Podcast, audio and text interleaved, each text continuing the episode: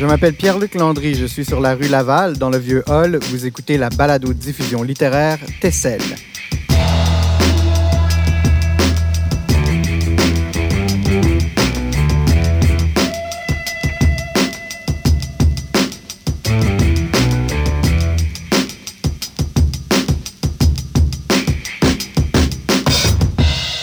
En ce moment, nous sommes dans le Transistroc, le camion studio de radio de Transistor Média qui accueille tout au long de l'été les auteurs et autrices de l'Association des auteurs de l'Outaouais. Aujourd'hui, notre invité, Rémi Collin.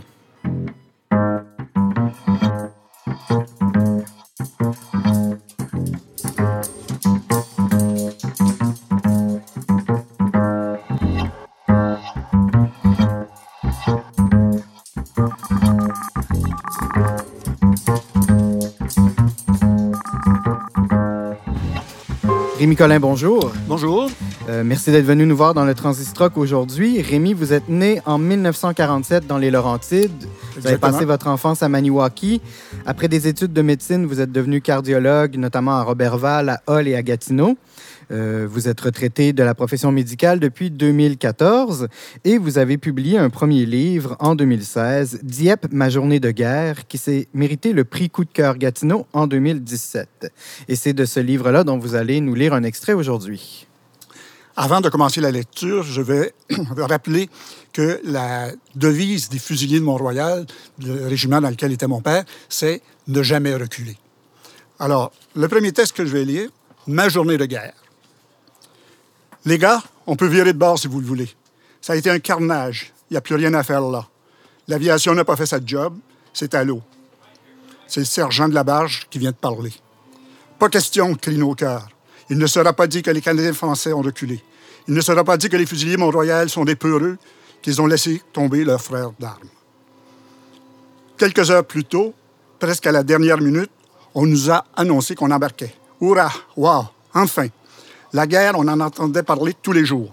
La progression des Allemands qui narguent l'Angleterre des côtes françaises, on nous la récite quotidiennement. Enfin, on allait leur montrer de quel bois on se chauffe.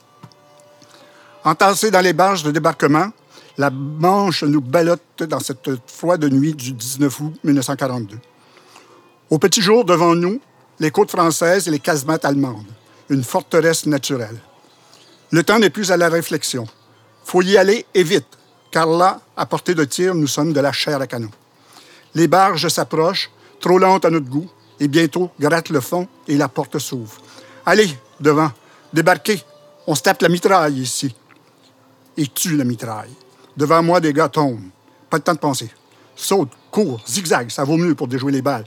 Il me faut atteindre la plage et surtout les rochers pour me mettre à l'abri de la canaille. Ouf, j'y suis et vivant. Respire maintenant. Réfléchis.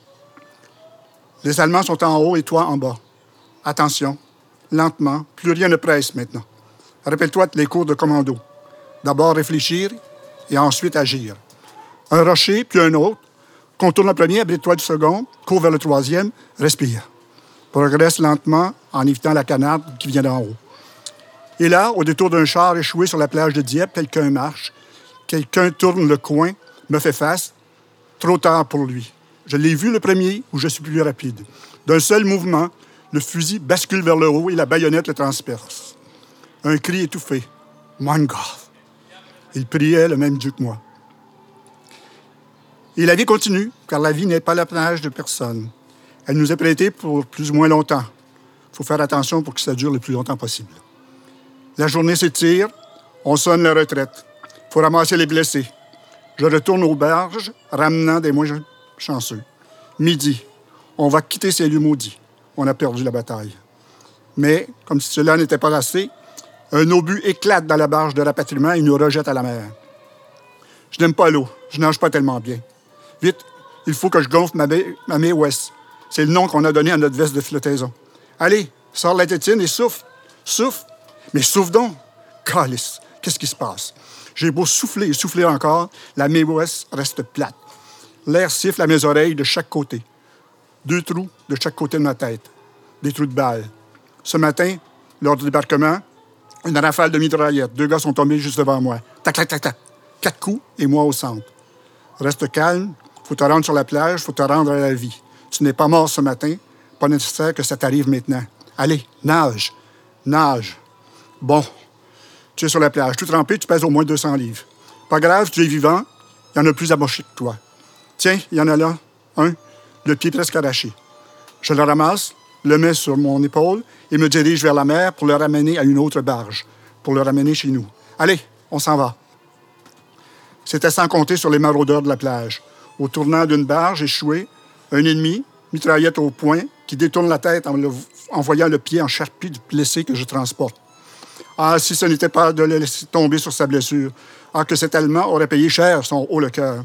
Mais je ne peux pas imposer cette souffrance supplémentaire à ce soldat blessé. Il sera fait prisonnier lui aussi. Prisonnier de guerre à Dieppe en ce 19 août 1942. Alors, il est fait prisonnier. Quelques jours plus tard, le 25 août 1942, il écrit une lettre à ses parents.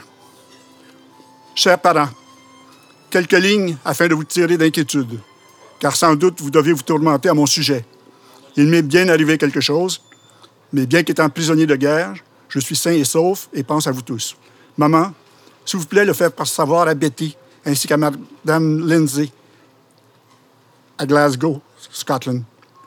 Si vous le pouvez, envoyez-moi des cigarettes par la Croix-Rouge et écrivez-moi souvent. Je vous écrirai aussi souvent qu'il me sera permis. Encore une fois, ne vous en faites pas trop, je suis bien. Bonjour à tous, Gabi. Le troisième extrait s'intitule Représailles. Prisonnier de guerre. C'est un statut précaire, certes, mais même là, certaines règles s'appliquent, ou devraient s'appliquer, selon les conventions signées entre les pays qui daignent bien se préoccuper des autres et peut-être surtout des leurs. Car pourquoi signer une convention de respect des autres si le devenir d'un autre importe peu? Le Canada est signataire, tout comme l'Allemagne, de conventions qui assurent une certaine dignité aux prisonniers. Pourquoi donc ici, à milieu de la liberté, entouré de barbelés et de miradors, pourquoi donc suis-je main Pourquoi faut-il que l'on, me nourrisse comme un bébé? Encore plus dégradant, pourquoi faut-il, si j'ai besoin, qu'on me baisse mon pantalon et qu'ensuite on m'essuie les fesses? Pourquoi cette humiliation? Le 6 octobre 1942, on me liera les mains comme à tous les Britanniques faits prisonniers à Dieppe. À la fin de décembre, on cessera ce ligotage et on me menottes, les menottes de métal reliées entre elles par une chaîne. Je porterai ces menottes jusqu'au 4 novembre 1943, alors que les Allemands reconnaîtront la validité de mon certificat d'identité me qualifiant d'aide médicale. Je travaillerai alors à l'hôpital du camp comme infirmier. Le dit certificat avait été établi le 5 mars 1943. Il a été retenu tout ce temps par les Allemands. Ah, les maudits. Ah, les écœurants qui ont fait ça. Ces alliés de Dieppe qui ont utilisé ce, ce filin de métal très résistant qui nous fut remis avant le débarquement en nous disant de nous servir de notre tête. Ce filin pouvait nous sauver la vie, nous permettre de grimper accroché à un rocher, de traverser un ravin suspendu dans le vide, et quoi encore? Servez-vous de votre tête. Faut croire que plusieurs avaient trop ou trop peu d'imagination. On a retrouvé des soldats allemands faits prisonniers à Dieppe qui allaient être amenés en Angleterre dans les barges de rapatriement noyées sur la plage. Lorsque certaines de ces barges ont été coulées sous le feu allemand, les prisonniers allemands ont aussi été jetés à la mer et pour eux aussi, c'était le sauve qui peut, aller nager. Mais comment nager quand un filet de métal vous entoure les deux pouces attachés dans le dos, le filant les reliant, passant devant votre gorge et la coupant à la moindre tension? Ça s'appelle empêchement à sauver sa vie et c'est contre les conventions de guerre. En représailles, vous de Dieppe allez vivre enchaînés. Comme on veut nous abattre, il faut réagir. Comment? Il y a deux sortes de gardiens, les sados et les autres. Les autres font leur boulot correctement. Tu dois avoir le millier, ils te lient les mains. Les sados serrent les liens à te couper la circulation dans les doigts qui pâlissent, bleuissent, engourdissent. Aux autres, tu ne dis rien. Tu les remercies en silence de leur gentillesse. Les sados tu les nargues. Rapidement, tu essaies de détendre les liens pour moins souffrir. Mais au bout d'un certain temps de bien-être, tu retournes les voir et leur fais remarquer que les liens sont devenus lâches. Et eux, de resserrer les liens avec encore plus de hargne, et le jeu continuera ainsi pendant des heures. Il faut dire que les liens n'étaient appliqués que lors des heures de repos, car au camp de concentration, les prisonniers travaillent il n'est pas question de se priver de main-d'œuvre aux carrières sous prétexte de représailles. On n'est tout de même pas si imbécile.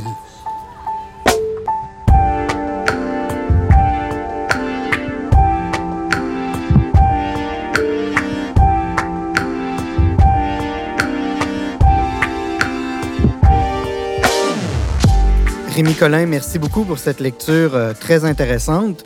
Ce livre, euh, Dieppe, ma journée de guerre, raconte l'histoire de votre père.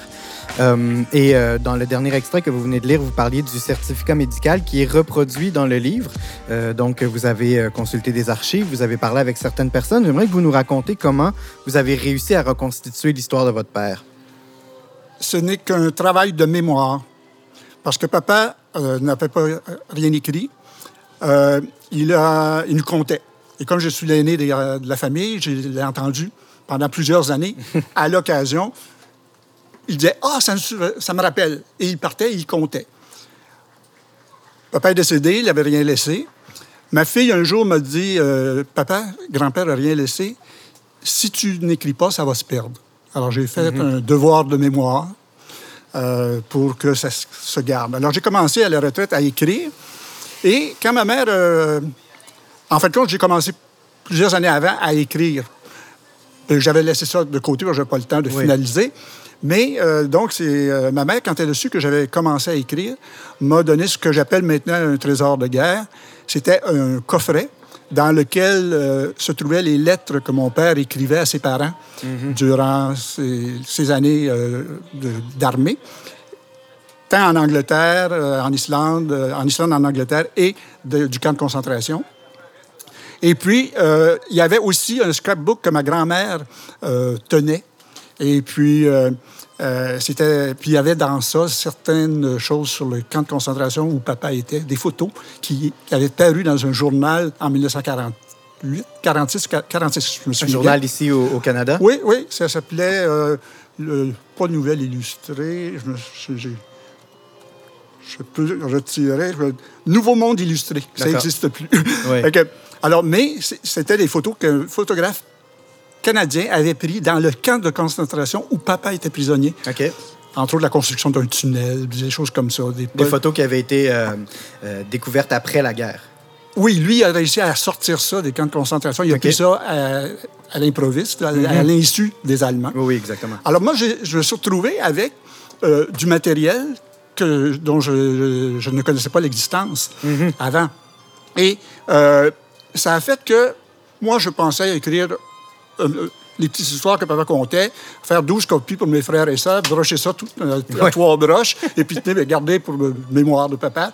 Mais en ayant ce matériel sous la main, ben là, ça m'a permis de, de faire un livre avec. Puis, comme je vous dis, vous, avez vu certaines choses du livre. Il y a des photos, euh, il y a des. euh, on a même une photo d'une de, ses, de sa blonde qui s'était faite en, en- à Glasgow. C'est pour ça qu'on on a dit dans le faites-le savoir à euh, Oui, oui. Betty à Glasgow. Euh, Donc, bon, on a des photos de Betty. on a une photo de Betty. Ça a pas, ça- c'est pas devenu ma mère, Non. mais, mais, euh, alors c'est comme ça que ce- c'est devenu euh, un projet beaucoup plus euh, euh, important que ce que je pensais faire au début. Oui. Et puis, j'ai eu la chance de, de- de rencontrer un éditeur de Gatineau qui une petite maison d'édition, euh, quelque chose presque artisanal, on devrait dire, qui était, c'est son quatrième livre euh, qui, qui- qui éditait. Puis euh, quand il a pris connaissance de- du texte, il m'a rappelé chez, chez moi, il m'a dit je le veux, je le veux, je le veux. Puis il dit j'avais le, le poil qui me hérissait Oui. sur les bras quand j'ai quand j'ai lu la chose. Fait que ça a fait une, une belle aventure ensemble. On a réussi à publier. J'ai été invité à, à Dieppe l'an passé pour Oui. le 75e anniversaire de débarquement. Et à Dieppe, ben, j'ai signé des, des- j'ai vendu, signé des, des livres, des autographes. Et puis euh, même le mémorial à la fin m'a racheté le- ce qui me restait les- les- de livres pour les avoir en- dans leur euh, présentoir Oui. là-bas. Ils l'ont mis en vente. Et puis après ça, ben, je suis revenu ici, puis là, on est obligé de faire une réédition parce qu'on voulait participer au prix Coup de cœur, Oui, que vous avez remporté en qui, 2017. en fin de compte, euh, que j'ai remporté, en fin de compte. Oui. Euh, on est allé à une extrémiste la dernière journée pour déposer les copies qui étaient nécessaires au, euh, au jury. Et puis, euh, bon, je- le- le- la, la population a décidé que c'était mon livre qui gagnait cette année-là. Que- Ben, en fait, ce que votre fille vous a dit, c'est- très, très, très juste. Euh, si on n'écrit pas ces mémoires, euh, les, les derniers survivants euh, disparaissent petit à petit. Donc, euh, c'est un document historique vraiment important que vous avez produit finalement. là. Ouais, disons, il est déposé euh, aux Archives nationales, il est, Oui. comme toutes les publications. Il est aussi au, euh, au Musée des Fusiliers Mont-Royal à Montréal. Que j'ai pas encore visité. Il faut que j'y aille. Est-ce que vous avez euh, déposé les archives de votre père aussi euh, dans un fonds euh, à quelque part ou ça reste privé pour l'instant? Ça reste encore privé parce que moi, ma mère m'a donné les lettres. Ma grand-mère les avait gardées pendant 50 ans, ma mère mm-hmm. pendant 20 ans. Fait que elles étaient encore pliées dans leur enveloppe quand je les. moi, je les ai dépliées, j'ai fait des, des, scannés, puis j'ai travaillé avec les copies scannées, et les autres, je les ai mis dans des micas, puis je les ai entreposés. euh, il y avait été. Il y a quelqu'un qui m'avait suggéré de faire affaire avec le, Musée de la guerre, ici à Ottawa. Oui. Euh, j'ai eu une communication quand j'ai reçu les réponses, euh, j'étais fortement déçu. OK. Tous les documents étaient en anglais. Ah oui. Puis la personne qui m'avait dit, il y a tellement pas beaucoup de choses en français au musée, ce serait plaisant que... Bon. Fait que j'aurais proposé des choses, mais mon frère, qui était... Lui, euh, avait les médailles, les médailles de guerre de papa, c'est lui qui les a. Puis il y avait d'autres documents.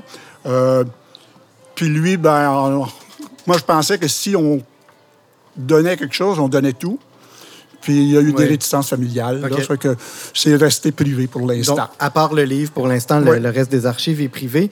Euh, dans votre constitution de l'histoire euh, de l'histoire de guerre de votre père, est-ce qu'il y a des moments où euh, vous avez dû disons, faire appel à la fiction, parce qu'il y a sans doute des, il y a, sans doute des moments qui ne sont pas euh, euh, consignés dans les archives dont vous disposez. Vous avez plus votre père à qui vous pouvez euh, poser des questions. Donc, quelle était la liberté que vous vous êtes permis? Il n'y a aucune fiction. Aucune fiction? Les, les papa, j'ai tellement entendu souvent les, les, choses racontées à un mononcle, à un voisin, à quelqu'un qui visitait, n'importe quoi. Et c'était toujours toujours la même version. Papa ne brodait pas. Tu sais, quand, tu dis sur 20 ans que tu as entendu l'histoire compter, puis c'était toujours la même chose. C'était toujours la même chose. Et il, allait il était assez détaillé pour que vous puissiez en faire euh, un récit euh, cohérent. Oui. Euh, il y a une... On dit dans ça, à un moment donné, bon, il le, le, jour même, papa est fait prisonnier, il s'évade le soir même. OK. Il est repris quelques jours plus tard mais presque à la, ben, à la frontière du, euh, de l'Espagne qui était libre à ce moment-là. Mhm. Mais papa a toujours donné un nom d'un village. Puis moi, je suis allé vérifier sur, euh, avec euh, les, les, les, cartes. Puis ce village-là n'est pas sur le bord d'une rivière. OK. Mais mon frère a fait une recherche avec Google Maps et tout ça. Et il a retrouvé le village qui se trouve sur la frontière entre la France et l'Espagne, mais il y a un nom imprononçable. imprononçable. Imprononçable. voilà, imprononçable. Je cherche le mot imprononçable. De sorte que, probablement que pour un soldat canadien, québécois, qui passe là, il a retenu le nom plus facile ouais. autre village avant que l'affaire qui n'a pas d'allure. Fait qu'il y a toujours... Alors, j'ai omis d'écrire ça dans le livre parce que quelqu'un aurait dit, ben non, ce village-là n'est pas sur la frontière. Oui, oui, oui. Alors, pour pas qu'il y ait d'incongruité, j'ai pas nommé le village que papa nommait. Mais c'est sûr que mon frère, il dit, regarde, puis il dit, dans ce village-là, il y a juste un café. Puis c'est là qu'il a été repris. C'est là où il était, oui. C'est là qu'il a été repris par les Allemands en prenant une bière. Mais de toute façon, dans les récits de guerre, il y a toujours ces moments-là où on, euh, la mémoire est une faculté qui oublie, puis on interprète les, les événements ben, d'une manière différente aussi. Comme, puis... comme il y a, l'extrait que je vous ai lu de la baïonnette. Oui. Bon, moi, un jour, euh, j'avais 30 34 ans à ce moment-là, je pense. Et j'ai demandé à papa, papa, t'es allé à la guerre, t'as tiré dans le tas, mais as-tu conscience, connaissance d'avoir tué quelqu'un. Et cet euh, épisode de la baïonnette qu'il ne m'avait jamais compté mm-hmm. pendant 15 ans C'est à ce moment-là où vous a raconté? Celui-là, il me l'a raconté. Puis je sais où j'étais. J'étais à Robertval, dans, la maison. en tout cas, c'était assez spécial parce que il venait de raconter euh, à mon voisin d'en face, qui était le médecin, qui était venu voir, puis qui était intéressé. à ah, ton père, mon père a raconté encore une fois certains euh, épisodes. Puis quand il a le gars était parti, c'est là que j'ai parlé à papa. J'étais seul à seul avec lui. C'est là qu'il m'a conté l'histoire de la baïonnette. Et vous, vous avez décidé d'en faire, disons, on va appeler ça un récit, un roman, euh, dans lequel vous vous mettez dans la peau de votre père. Donc, c'est raconté à la première personne. Oui. Euh, Est-ce que ça a été une décision que vous avez longuement réfléchi avant de l'écrire comme ça? Vous auriez pu aussi écrire une histoire, euh, mon père a Non, été à la guerre, etc. je voulais quelque chose qui vive. Oui. Donc, pour vous, c'était plus vivant la première personne? Beaucoup plus vivant. Je dis, je cours, je cours, je, je me cache, je, je Mhm. respire. Que, et là, il se va sur la plage. Il se, tu sais, Oui. ça, ça, ça a l'air plus balade. Là, tandis que c'est pas une balade là, qu'il a faite. C'est, euh, alors, euh, c'est, euh, c'est, c'est- Puis ce livre-là, en plus de ça, papa, il a toujours, malgré qu'il était prisonnier de guerre, enchaîné, il a toujours resté optimiste. Il a toujours dit, je vais m'en sortir. Puis, euh, en fin de compte, il y a, il y a un... Papa a fait trois, trois évasions. C'est la Dieppe. Après ça, il en a fait une autre euh, du camp de concentration, après deux ans. Mais il a été repris tout de suite. Celle-là, elle n'est pas racontée dans le livre parce que papa, il n'a jamais parlé beaucoup de ça. Même, moi, je l'ai, je l'ai vu dans, dans un, un feuillet, dans, ses, dans les affaires de ma grand-mère. Oui. Mais euh, il n'a jamais parlé de celle-là, alors je n'ai pas parlé. Mais il y a la dernière, euh, il là avant la fin de la guerre. OK. La- la- les Allemands sont en débâcle à ce moment-là. Mm-hmm. les Russes s'en viennent, et puis euh, ben, lui, il dit on va aller rencontrer les Russes. Ce qu'il pensait prendre trois jours a pris trois mois, Mm-hmm. parce qu'il avait il a fallu qu'on tourne euh, tous les Allemands qui descendaient, parce que là, il fallait, fallait pas, il ne pouvait pas rentrer à travers les lignes allemandes qui, qui rebroussaient chemin. Ben non, parce que ça irait Ah, contre puis aurait- l'objectif. Puis il aurait été euh, fusillé sur place parce que Hitler avait dit à ce moment-là que tout prisonnier évadé était exécuté. Mm-hmm. Il ne faisait plus de quartier. là. Les règles, de, les règles de guerre, là, euh, ils s'en foutaient. Oui, oui. À ce stade du génocide, Ouais, il n'y avait ouais, plus vraiment de, de règles. Euh, les lettres que vous avez lues, euh, une lettre, entre autres, euh, c'est le texte original qu'on voit Oui. dans le livre? Oui, j'ai deux. En de compte, des, des lettres, j'en ai une quarantaine. J'en ai choisi quelques-unes pour être dans le livre. Et je tenais à ce que celle-là soit. euh, on l'a écrit après, à côté. Oui. Mais c'est que. On a une reproduction, en fait, ce que vous, ce que vous montrez Ouais, en ce moment, c'est qu'on a une reproduction de la lettre originale manuscrite avec l'enveloppe aussi, puis Ouais. à côté, il y a votre transcription à la l'ordinateur. transcription. Cette lettre, elle a été écrite le 25 août 1942. 1942. Oui.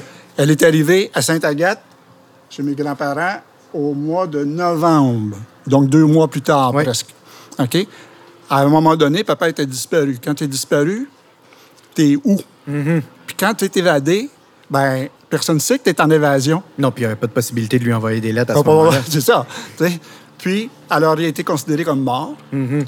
Ils ont, euh, mon père est allé voir le curé pour faire chanter un service funèbre euh, pour mon père décédé, disparu. Et euh, quelques jours avant la date prévue pour le fameux euh, euh, euh, service funèbre, euh, la Croix-Rouge a retrouvé mon père. Ah, donc il a refait surface avant que la messe soit chantée. Oui, oui, Donc juste à temps. Juste à temps. La, la Croix-Rouge l'a trouvé en, euh, euh, en Allemagne. OK. Puis Là, il était parmi la liste des prisonniers parce que tu, quand tu fais des prisonniers, tu déclares les noms, là, comme ça, Oh, les oui. identités. Mais quand tu es évadé, tu n'as pas de place pour t'enregistrer. Non, c'est ça. C'est- Il y a pas les de morts, statut les- officiel, Les morts, euh, on, les morts, on, on- on peut les identifier parce qu'ils ont le- leur tag number. Oui, oui. On voit ça des fois dans les films de guerre.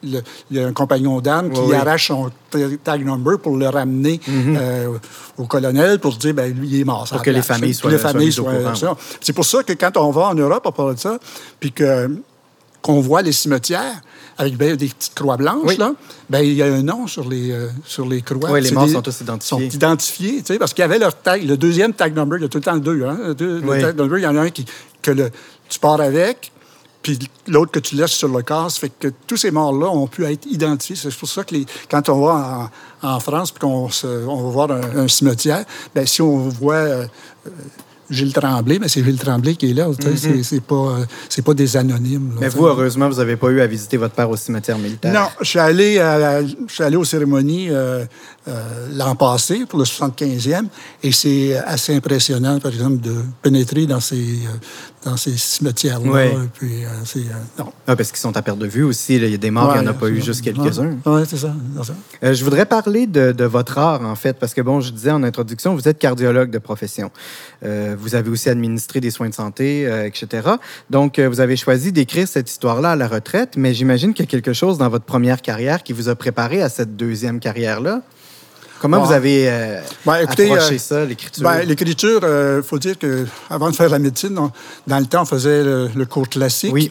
Alors, le- on avait les humanités. Fait qu'on avait, euh, on avait quand même euh, euh, huit ans de, de- de- de cours classiques. vous là. avez fait votre latin, votre J'ai fait le latin, grec. oui, oui, j'ai fait, j'ai fait du latin et du grec. Et puis, euh, beaucoup de français. Oui. Beaucoup de français. Ça fait que, euh, à un moment donné, d'ailleurs, mon éditeur a demandé, ben, euh, est-ce que, tu l'as fait relire, refaire? J'ai, j'ai dit, lis-le, là. Il a dit, effectivement, c'est bien écrit. Oui. C'est pas... Parce que on a fait des compositions, puis des dissertations, puis des choses comme ça euh, pendant ce cours classique, là, Oui, qui oui. était euh, assez long. Fait qu'il n'y a pas eu d'autres euh, préparations. J'étais un, grand lecteur. C'est ce que j'allais vous demander. Un grand lecteur. Oui, oui, oui. oui, Je, lis, je, je lis. Il faut toujours que j'ai un livre. D'ailleurs, j'ai fini un livre la semaine passée. Je me suis dit, hey, là, il faut jamais m'en acheter d'autres. Parce que je, me trouvais un peu euh, démuni. Il faut, faut que j'y aille. Vous allez à la, à la librairie après notre, euh, notre entretien? Il faut, faut que je fasse un tour. Avez-vous d'autres plans d'écriture? Euh, Il y a déjà quelque chose qui est écrit, Oui. qui est euh, chez, euh, chez l'éditeur. OK. Est-ce qu'on est encore dans le, le récit historique? Non. Non? On est dans une- un conte. OK. Donc là, vous prenez des tangentes plus fictives. C'est un conte, je peux le dire, c'est un conte de Noël. On espère le sortir pour Noël. OK. La- les, euh, là, c'est chez la dessinatrice, parce qu'on a Ah, un conte illustré. un conte illustré, oui, c'est ça. On a euh, contacté une dessinatrice qui nous a soumis des, euh, des, des esquisses et euh, ça nous a plu. On l'a rencontrée la semaine passée, puis on a, commencé à parler. J'ai dit, mais dit, avant d'aller plus loin, là, j'ai dit, montrez-moi les, les- les esquisses que vous avez faites pour voir si ça me plaît ou pas. Mm-hmm. Si ça me plaît pas, ça sert à rien de commencer à parler des tarifs. Mm-hmm. et puis, on est tombé... euh, en amour avec. Là. C'est- Les, les dessins nous plaisent, et à moi et à l'éditeur. Ça fait que, Super. ça fait qu'on est... euh, on, on va essayer de travailler ça cet automne. Là, pour, Donc, on surveille ça autour de Noël. ouais. Parfait. Ben, merci beaucoup, Rémi Collin, d'être passé nous voir dans le Transistrock. C'est ce qui conclut cette édition de Tessel, une émission réalisée par l'équipe de Transistor Média pour l'Association des auteurs de l'Outaouais, en collaboration avec les Mosaïcultures internationales de Montréal.